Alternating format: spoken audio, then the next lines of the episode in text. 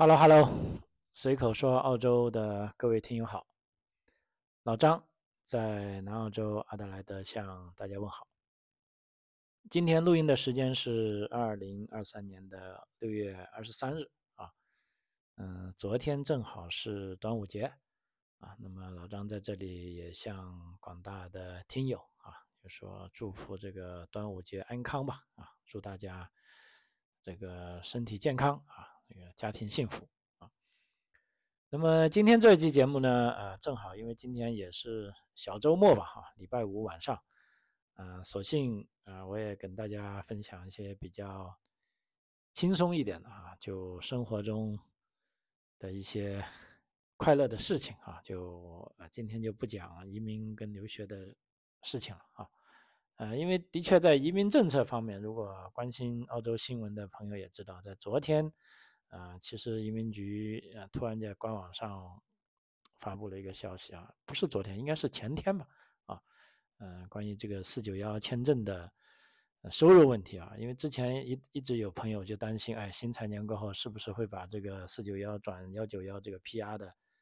嗯，这个年收入要求提高到七万呢？啊，其实当时我就说了，这个完全没必要担心嗯，现在这个政策出来了，果然是这样。他不仅是没有要求七万，就干脆就说没有收入要求，也就是说你零申报都行啊。啊，不过为什么我也没有把这个消息目前来说是广为传送呢？因为我觉得啊，这可能移民局他在做一个呃自己之前推出这个签证条款的时候，他们可能在法律上做的有一些不够的地方，现在可能想。要自圆其说吧，啊，所以我觉得极有可能这是一个过渡性的消息，因为他在六月份公布，他说七月一号开始才算，那搞不好七月一号又会有别的政策来把他这一个政策给呃 cover 掉啊，所以在这方面，嗯，我也在建议大家啊，特别是呃关注这些消息的同学们啊，就朋友们啊，暂时也没必要太过于呃开心啊或者不开心啊，也许。很快会有一些新的调整啊，所以我在这边就也暂时来说啊，就呃不太展开了啊，因为本身就不确定的啊，因为我这个呃节目都是不是说一个新闻节目，并不是说是要博眼球的啊啊，主要是把一些准确呃这个权威的消息啊跟大家分享啊，所以就目前来说，我觉得这个消息还有待呃进一步观察啊等。尘埃落定的时候，我再跟啊大家分享一下啊。那所以今天主要跟大家讲一下，就是说啊，嗯，这几天啊非常高兴啊，因为钓鱼去了。呃，大家也知道啊，冬天是，嗯，目前阿德莱的啊南澳是个冬天啊，正好跟中国的气候相反啊。据说，嗯，现在中国那边也是非常高温啊，据说有的大城市已经发出红色高温警号了。那么南澳这边呢，正好这一。段时间受到这个，呃，有一股来自南极地区的这个极气低气压的影响，这个宽面是有三百五十公里啊，横扫过南澳，也就是说，呃，从南到啊这个，呃，那么甘比啊，北到 Port Augusta 的广大地区啊，迎来了一些呃一些大范围的这个降水啊，跟这个寒流啊。前天啊，早上最低温度已经到达了五度啊，基本上是我自己觉得有史以来最冷的时候了啊。呃，但即便这样啊，那么这几天呢，我依然出动了一次啊，在礼拜二的时候啊，居然是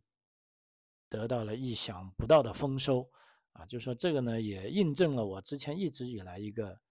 呃认为，就是说这个海水的温度呢，它不像啊这个大陆的气候那个气温变化那么大。啊，所以即便冬天呢，啊，海水里面应该是有鱼的啊，不会是没鱼的啊。那么为什么之前我们一直都没钓到呢？那肯定就是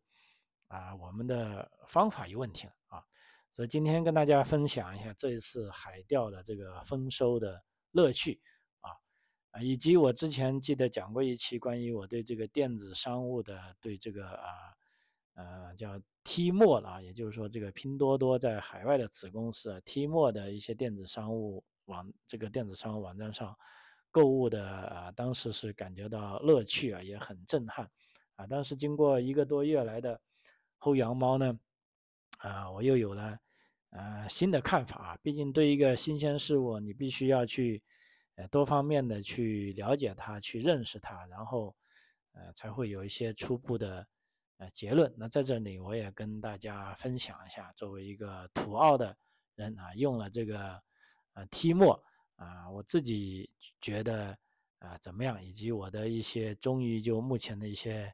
呃新的动作啊，也算是对一个电子商务网站的这个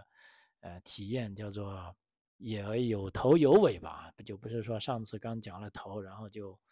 嗯没有尾巴了啊。那么这一个是对于我来说应该是一个呃阶段性的呃结论哈。我也希望如果在海外，包括在美国也好啊，在这个呃欧洲也好，在澳洲也好，如果有朋友依然是用这个 T 墨的，我们一起都可以分享一下，啊，究竟感觉是怎么样啊？因为个人一个人感觉，老实说不能够啊说是代表所有人，只是在这边就是我自己的感受啊。好，呃，就穿插着讲吧，因为这个东西的感受也是我在钓鱼中。深切的感受到了啊，这个东西它给我带来的影响啊，啊，首先说这个钓鱼啊，我们这边说的钓鱼呢，主要是指啊岩钓了，因为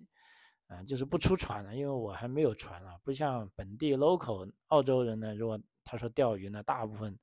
啊其实他说的是开船出去钓所以你在渔具店啊，尤其是一个。呃，刚刚新学钓鱼的人去看到渔具店，看到一些琳琅满目的东西，啊，千万不要急着买啊！但这里面呢，其实大部分是只适合在船上 用的啊。如果你买了那些，呃，基本上 可能就暗钓来说，八辈子都用不上啊。啊，因为我这边钓鱼鱼鳞哈，也有大概频繁出动来说，也有五年之久了。那么这么长一段时间内，我也付出了呃很多的。呃，时间啊，也付出了一些代价啊，当然也收获了不少的快乐啊，所以我觉得现在可以把这个钓鱼算是我的一个正式的爱好了啊，就不仅仅说偶尔的呃消遣而已啊。所以我们说的钓鱼呢，主要是指暗钓啊，呃，类似就 rock fish 吧，就基钓吧，这个多一点。所以你这个钓鱼想丰收啊，这个。之前呢，我们老是说一味的叫去买好的钓竿呐，啊，这个钓鱼轮呐、鱼线呐、钓组啊，啊，现在看来这些都嗯不是太重要的啊。然后再看一下一些日本、台湾的这些啊、韩国的这些，包括香港的这些朋友，他们去搞岩钓呢，大部分就呃主要是对钓组的选择，什么全游动啊、半游动啊。啊，怎么样控线呢？啊，讲的比较厉害啊。但是在澳洲呢，我觉得这边的钓鱼呢是，呃，比较简单粗暴的哈。就说连续的几次丰收啊，那我也可以啊，敢讲一下心得了。因为作为初学者，几年前如果去每一次钓鱼之前都很兴奋啊，有时在出发的时候总觉得自己这个啊桶带的不够啊，因为就怕丰收了，怕鱼拿不回来。啊，其实大部分时候都，啊，是属于 非常一般般吧。丰收的这个机会真的是非常非常少啊啊！但这一两年呢，丰收了很多，尤其是这一两次，我在探了一个新点之后呢，啊，有了更大的乐趣，啊，就也获得了更大的丰收。我觉得，啊，所以在这里可以跟大家分享一个节目，就是说，如果一定要说一个主题的话，就是说怎么样。呃，在澳洲钓鱼啊，取得这个啊丰收啊，所谓丰收呢，我们就叫爆箱啊。爆箱呢，就是说你所钓的那种鱼啊，超过了尺寸的，而且已经拿到了你个人的限额。因为在澳大利亚各个州啊，其实对各种鱼都有不同的规定啊。比如说南澳，那鲳鱼呢，只能拿二十三公分以上的，然后一人能拿十五条。啊，那么所以你只能钓十五条，那钓十五条呢，合尺寸的你才能拿，不合尺寸你要放走，然后这就叫爆箱了，然后这呢才叫丰收啊。比如说说钓鱿鱼也是，每人啊只能钓十五条，但是鱿鱼呢是啊，没有尺寸要求的啊，你但是你只能钓十五条，不能超过啊，超过了拿了就违法啊。还有一种叫 rice，我们叫石斑鱼的啊，那么 local 也叫 lock fish 啊，那么这种鱼呢，它比较奇怪，就是说太大的跟太小的都不能拿啊，它能拿的只能是从二十五公分到三十五公分之间，而且一人最多只能拿五条啊。那么所以这一次我们钓鱼基本上。啊，各种鱼都啊，出了啊鱿鱼啊，因为风浪比较大，鱿鱼也没有去尝试，因为感觉风浪太大了，就根本就没有下假饵，所以没有钓鱿鱼啊。但是其他啊，无论是鲳鱼啊，还是这个石斑鱼啊，甚至还钓了一些 mala 跟这个 salmon 啊。当然，这种 salmon 跟我们平常吃的那个嗯北大西洋的 salmon 不同，它是澳洲 salmon，我们叫澳三啊，澳三就肉就没那么好吃，但是。呃，这个钓鱼的手感会非常非常好，因为它是水面鱼啊，滑的这个在水面上游动，呃，你拉鱼的感觉是非常好啊。所以今天主要跟大家分享一下，啊，怎么样钓鱼能够呃获得丰收啊？呃，第一呢，我觉得呢，你首先还是要多钓啊。这个中国有句古话，预期这个临渊。叫做陷鱼还不如退而结网啊，也就是说你一定要行动起来。因为我旁边也有很多朋友经常啊跟我讨论钓鱼的东西，说出来是一大堆一大堆啊，还说每天看多少个 YouTube 视频啊，然后一看到人家钓到鱼就问，哎，你从哪里钓的？嗯，也很好学啊。但是这个好学是一方面，当然也是基础了。比如说有的朋友找我来钓鱼啊，我就问他，哎，你做了什么准备啊？他说：“哦，拿出来鱼竿。”我说：“你连这个钓组都不愿意好好的绑，甚至你还不会绑呢？那你想去到那个现场让我帮你绑钓组吗？那想都别想啊！当有鱼获的时候，我是我要自己钓了，不会帮你啊。所以在这里也跟大家说一下，如果我是很愿意啊带这些新的朋友一起去体验澳洲的乐趣的，但是你如果要想钓鱼的话，你必须要做一些基本知识，比如说第一。”是安全知识，你自己要懂，啊，就是说我带一个人去，我会观察，如果我发现他有，因为岩钓其实是一件很危险的事情，啊，大家必须要啊互相帮助啊，团队协作，啊，才能够安全的进退。如果有的人他啊既不愿意听劝说，啊也不愿意去学这些安全知识，那老张我只能带他一次啊，就以后再也不敢带他，因为这个有的时候真的很危险啊，所以这时候呢。啊，要我带他钓鱼的朋友，首先你要有这个安全意识，第二要有一定的基本技能啊，跟基本知识。比如说，首先你是在码头上钓过鱼的啊，就是说对澳洲钓鱼是多少有点感觉的。第二呢，你要有一些基本技能，比如说大概的这个钓组啊、绑线呢，你都要会绑啊。那么这时候呢，我们一旦遇到有情况呢，你才能啊，要么就全身而退啊，或者是获得大丰收。啊，所以第一点呢，你要做好这个，呃，平时多训练的准备啊。因为钓鱼人的丰收，老实说，我钓鱼那么多年哈，就是说，基本上说起丰收呢，大概也就是说，也许啊，这个每三到四次就有一次啊，并不是说每次都丰收的啊。所以你在这个 YouTube 视频上看到那些人，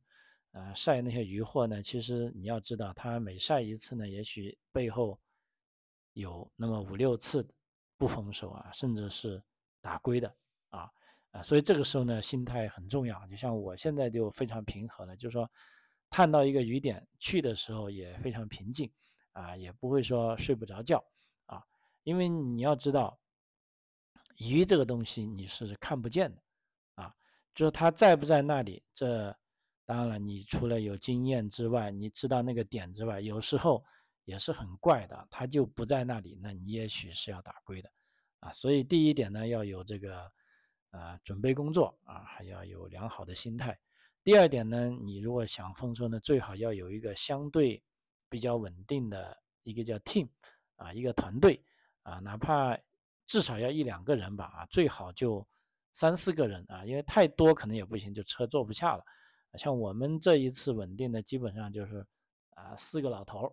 啊，基本上我们就大家分工合作啊，有人开车，有人准备人吃的，有人准备鱼吃的，啊，还有人比较愿意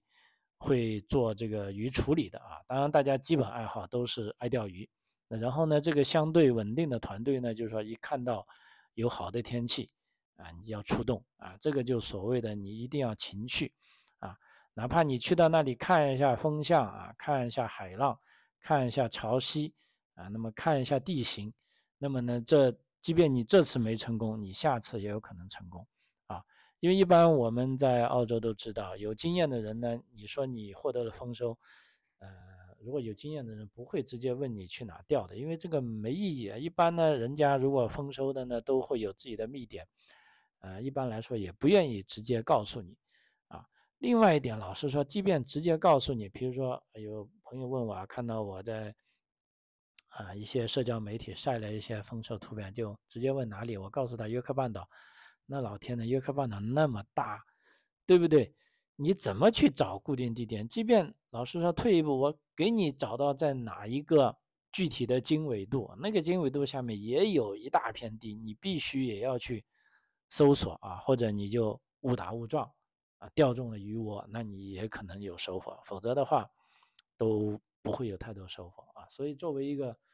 呃成熟的呃钓鱼人哈，即便人家丰收了，我们。尤其是陌生人，我们当然第一个时间，譬如在 Facebook 上有这个，呃，group 啊，有这种鱼群，我们都会恭喜他，就说，哎，他钓的鱼很漂亮，啊，这个，呃，amazing 啊。但是一般来说，我们不会去问他在哪里钓的，因为问的也是白问，一般人是不会告诉你的，或者告诉一个非常笼统的位置。而且我刚才已经讲了，即便是非常具体的位置，你也不一定能就找到那个鱼点啊。所以作为一个非常有经验的人呢，就。不用去问啊，真的不用去问啊。呃，这是第二点啊，就是说要有一个团队啊，大家同进同出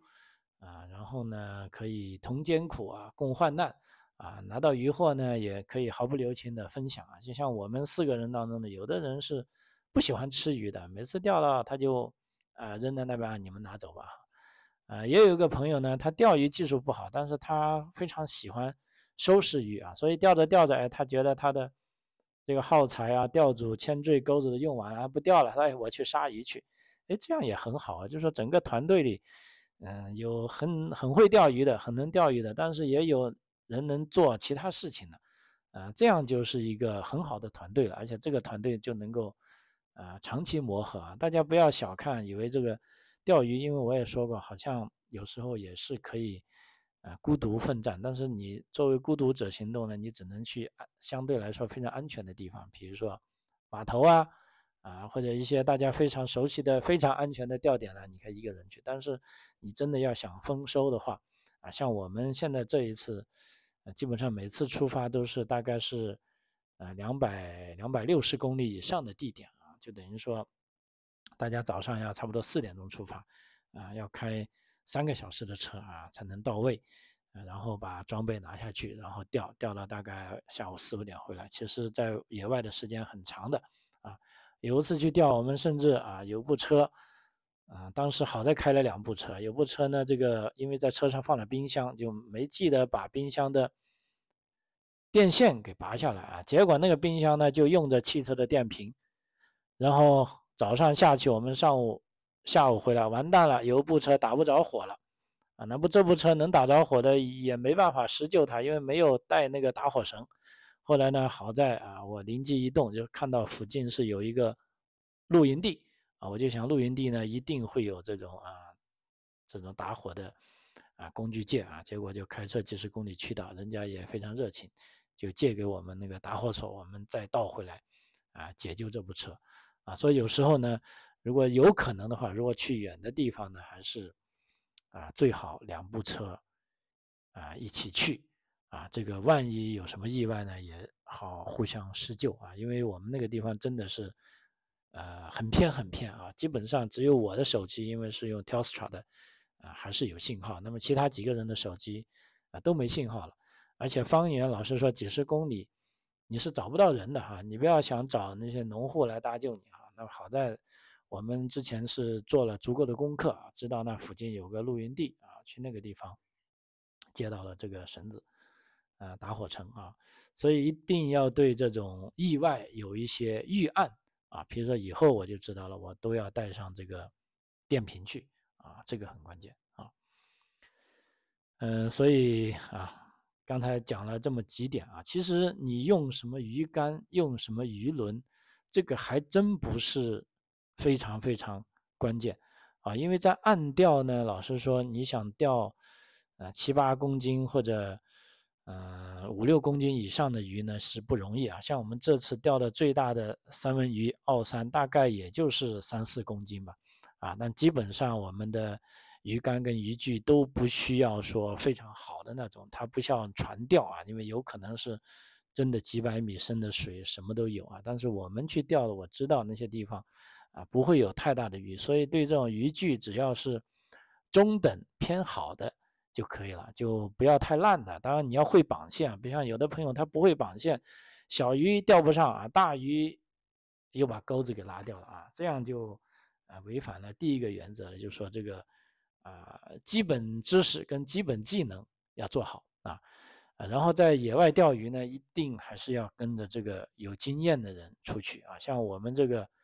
啊团伙中，就是说应该是我的钓龄最长了啊。那么其他几个老头啊、老大哥们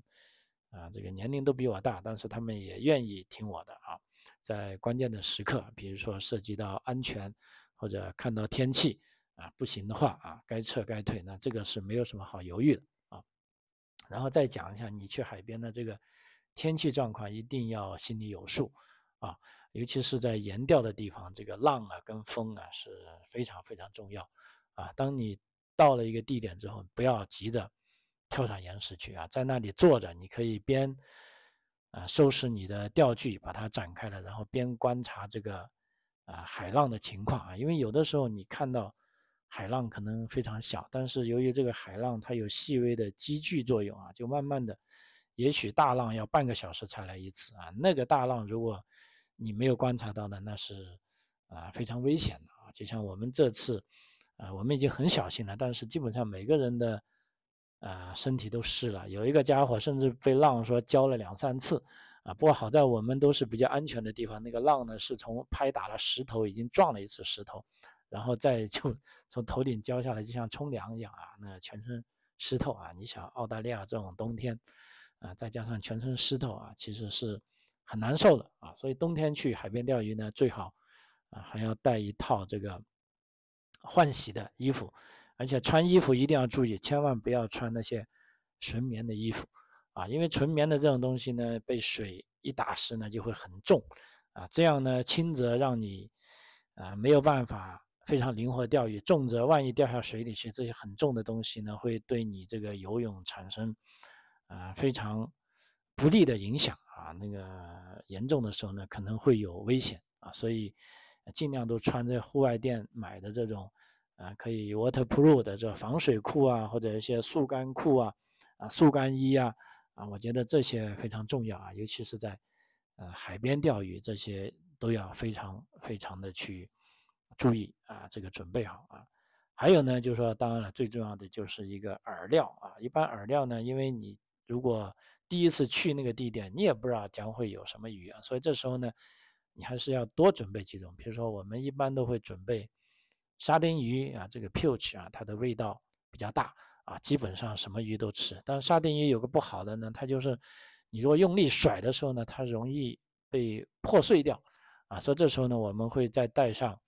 啊，一些鱿鱼啊，还有呢，再买一些这些虾粒啊，那么这都是很好的东西，尤其是海产品啊啊，甚至有时候我们会突发奇想，到了现场再挖一些啊一些类似像这个鲍鱼一样的，我们把它叫将军帽啊，它是一种比较小的鲍鱼啊，长不大的啊。据懂行的朋友说，它跟鲍鲍鱼是同一个科目啊，但是鲍鱼呢，澳洲的鲍鱼可以长到。十三公分就可以拿了，但那种呢，大概最多只能长到七八公分，啊，但这种七八公分呢，到处都有啊，岩石上都有，我们就用刀把它挖下来，然后作为饵料啊，这种来钓一些珊瑚鱼呢，啊，也是非常有效的啊，所以这个饵料呢，你最好可以多准备几种。至于要不要打窝呢，这个人，呃，人见，呃，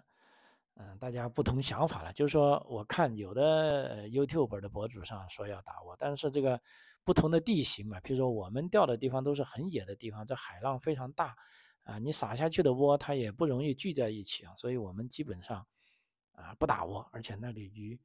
啊真的是很多很多很多，多到什么地步呢？有个朋友说，那这怎么是钓鱼呢？简直是捞鱼哈！就像我们双钩的。每一个 cast 都有鱼，而且每下去大概五六秒就感觉到鱼在吃了，基本上三十秒就可以提一次啊，最终把手给提得精疲力尽啊，所以这个鱼多的是呃难以想象啊。当然这也是我们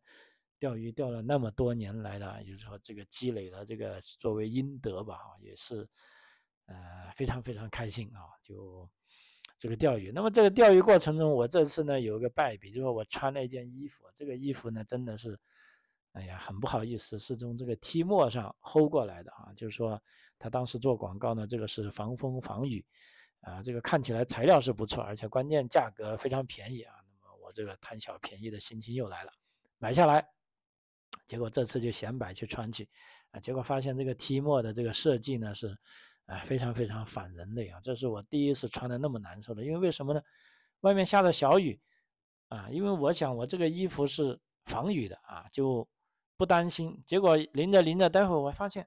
我这个脖子的一圈全部湿了，哎，其他地方还倒好，哎，我就纳闷了，怎么回事呢？后来把这个衣服打开一看，原来我的天呐，它这个呃衣服的这个帽子跟衣服呢是通过拉链连在一起的。那么按理说呢，拉链上就有一层覆盖的东西，这层覆盖呢，应该正常来说应该是从上往下覆盖的，因为有雨的时候呢，雨水会顺着呃这些衣服往下流嘛。如果你在拉链处没有东西覆盖呢，它又可以通过拉链跑到你的脖子去，因为这个帽子跟这个衣服相连的地方呢，就是在脖子附近嘛。但是这个 T 莫上买的这个衣服呢，它就很反人类设计，它这个。盖住它的东西呢，它是从下往上盖住的，那这就麻烦了。你想，这个淋在头上的雨水通过这个往下流，你这个盖的盖子正好是从下往上盖的，而不是从上往下盖，结果雨这雨水全部倒流到我的脖子里去。哎呀，所以那一天我非常难受，我觉得这个厂商是怎么想的，能够那么反人类哈？哎呀，我真是想不清楚。这个那朋友就笑啊，说你看贪便宜了吧？啊，果然是便宜没好货，啊，真的令我非常失望。所以在这里说一下，就我对这个 T 墨啊，这个电子商务网站的一些阶段性的看法啊。因为首先这个东西让我的确很难受。当然之前我也买到了一些不好的东西，也退了货啊。当然 T 墨对这个倒是挺大方的，你只要不满意，立即没理由退货就行了啊。所以说，T 墨现在我用了，先赞扬一下，啊，它的好处啊，它的好处呢，我觉得最大的好处就服务特别热情，而且当然也非常专业了。不过对于我来说，其实我对有的服务我是不需要那么热情的。譬如说，我已经知道买这件东西的时候，他就大概告诉我，大概譬如说，你从六月一号买，大概你要六月十五号可以拿到货，大概是两周以后才能拿到。但是他也同意了，如果两周以后的你都没拿到呢，过了两周再加一个礼拜，我就会赔你，呃，叫 credit，就五澳元啊。就是说 Timo 这里是做了相当大的，呃，这个姿态的啊，就是说我确保你在这段时间能拿到货啊，拿不到我赔现金给你。哎，那我很高兴。那对于我来说，我买这个货，我知道两个礼拜后能拿到货就行了。对于中间他到底干了什么事情，其实我不关心啊。但 T 莫呢，在这方面，啊，恰恰他做的是，啊，你说他专业也好，这个过于热情也好，他不停的发短信给你说，哎，今天这个货，啊，开始打包了，明天又运到机场了，然后在等待着，呃，运运出去，然后在后天又突然又到了海关了，然后到了海关正在清关中，然后哦，到了海关，然后又要到墨尔本了，然后再过几天可能到埃德雷，然后到了埃德雷邮局啊，又离你们家很近了。呃，基本上每天他都会发几个短信啊，这个我就老实说我是有点烦了，因为对于我来说，我买了这个东西，我预期我知道两个礼拜后的多少天我能拿到就行了，我真的不需要，呃，每他的每一个阶段，我都知道啊，但是他依然是这样做了啊，而且到现在还乐此不疲。当然他做的时候也会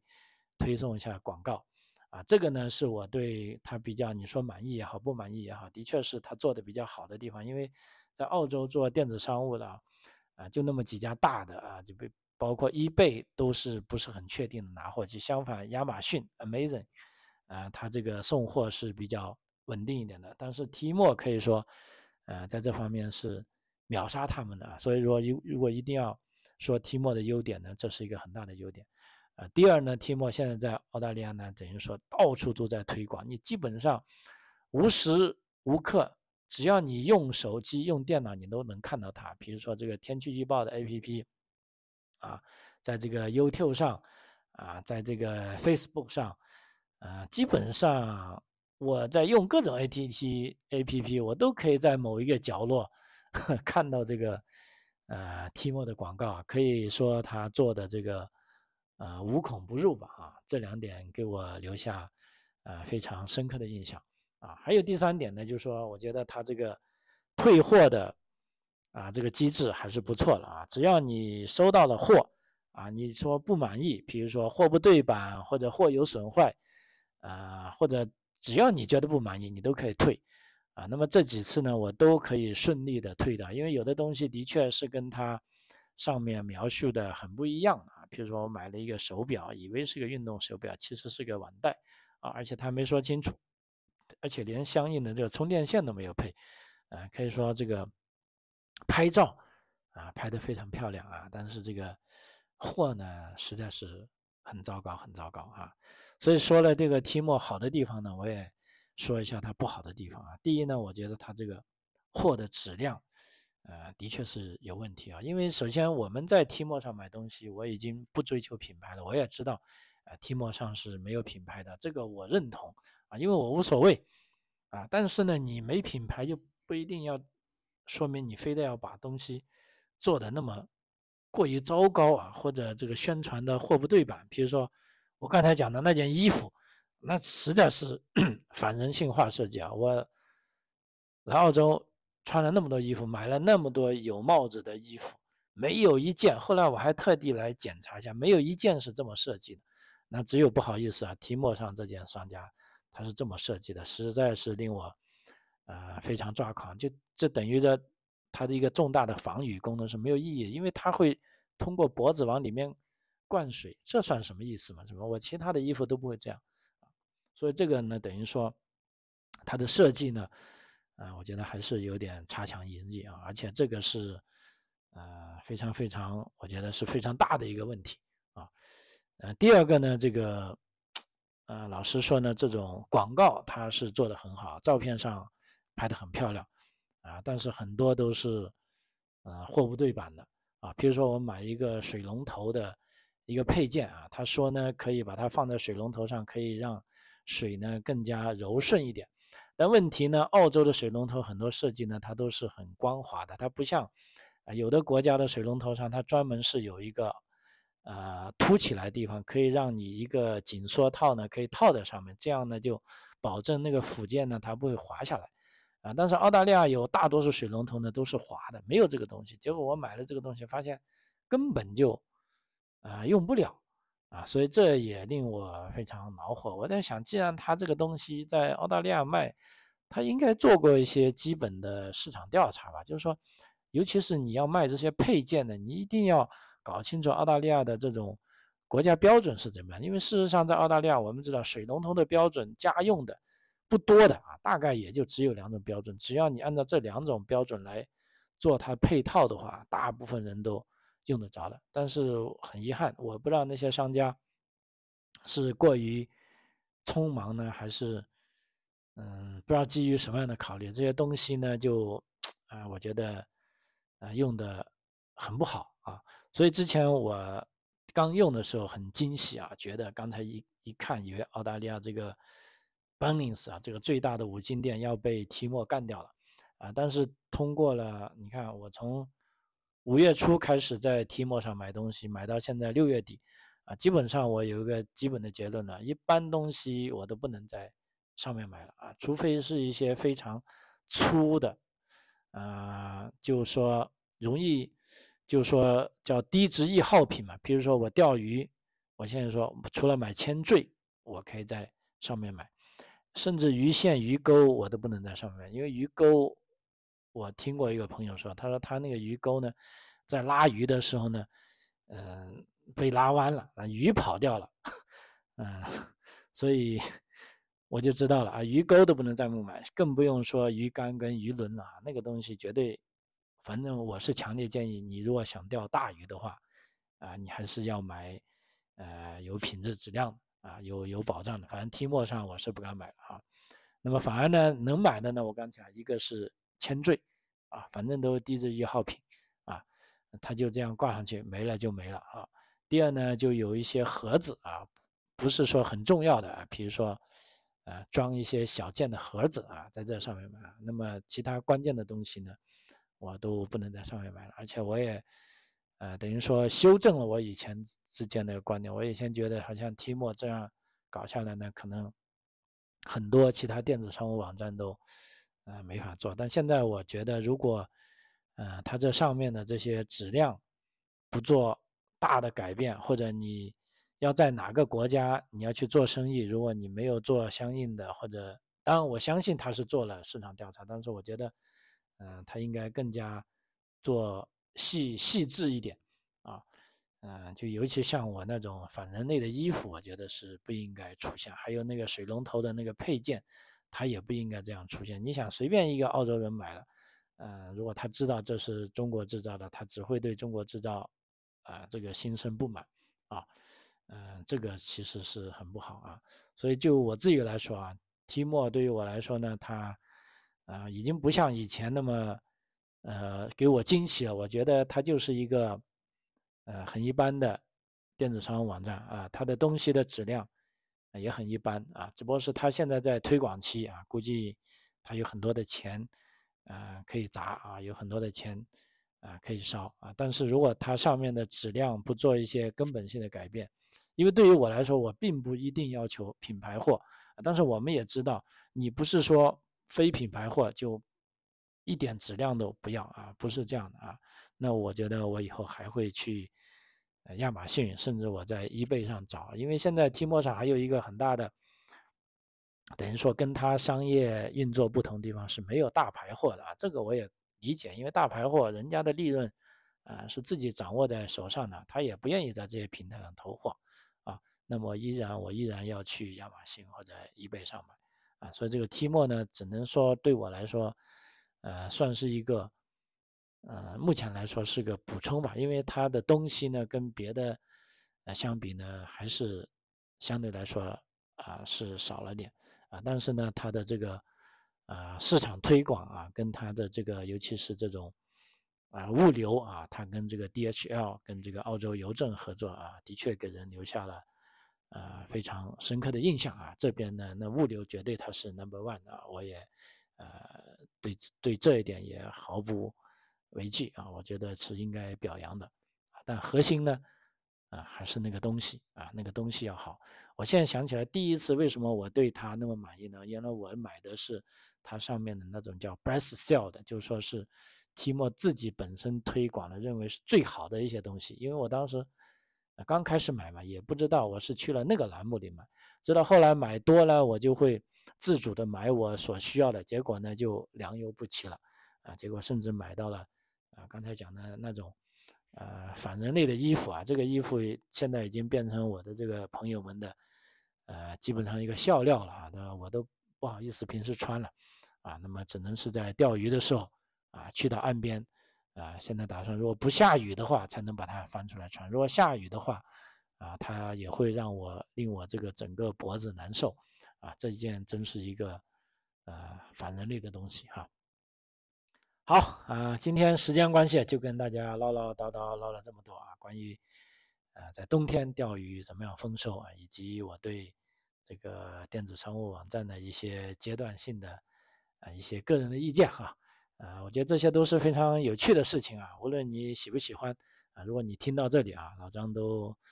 啊非常感谢您的收听啊。如果你觉得有趣，也欢迎你把节目啊分享给你的朋友们。好，随口说澳洲啊，我们下期再见。谢谢。